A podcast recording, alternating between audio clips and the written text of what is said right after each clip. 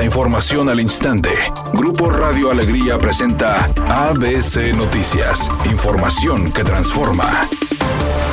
¿Qué tal? Muy buenas tardes, esta es la información. Al señalar que la vieja política será de nuevo derrotada, el gobernador de Nuevo León, Samuel García, dijo que el Estado sigue siendo el mejor evaluado en temas económicos. Les tengo grandes noticias, estén pendientes porque de nuevo la vieja política será derrotada. Así lo declaró tras presumir indicadores como los 42 mil millones de dólares en inversiones y 105 mil nuevos empleos. Posteriormente, ante mandatarios estatales y líderes empresariales de la Ciudad de México, el gobernador de Nuevo León presumió el exitoso modelo de New Shoring en la entidad, el cual calificó como la oportunidad de oro para que México aspire a ser de primer mundo.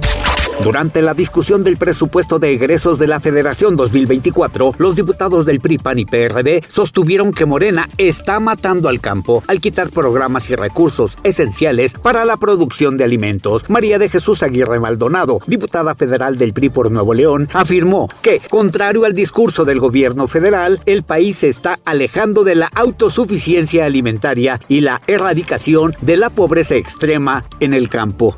Los campesinos en México no producen, las y los mexicanos no tendremos en nuestras mesas los alimentos necesarios. Y si los tenemos, van a venir mucho más elevados sus costos. Es por eso que hoy es necesario el compromiso de todas y todos con el campo mexicano. Demostremos solidaridad con ellos. Necesitamos productividad, necesitamos autosuficiencia alimentaria.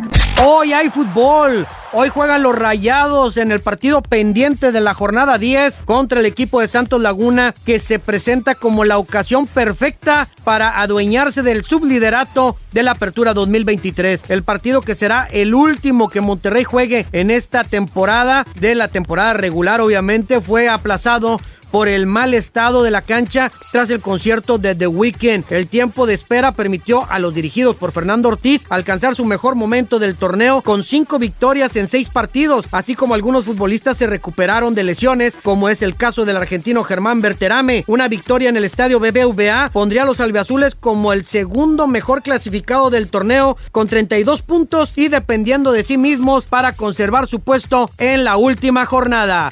El próximo lunes iniciará a través del canal de las estrellas una nueva versión de la telenovela El Maleficio, en esta ocasión encabezada por Fernando Colunga. La historia que hace 40 años revolucionó la televisión mexicana volverá corregida y aumentada, aunque eso sí, tanto el productor, el Güero Castro, y los actores que forman parte de la trama han dejado muy claro que no se valen las comparaciones, porque es inútil tratar de comparar una historia a 40 años, porque ahora pues toda la trama se sitúa en la época actual. Redacción y voz Eduardo Garza Hinojosa. Tenga usted una excelente tarde.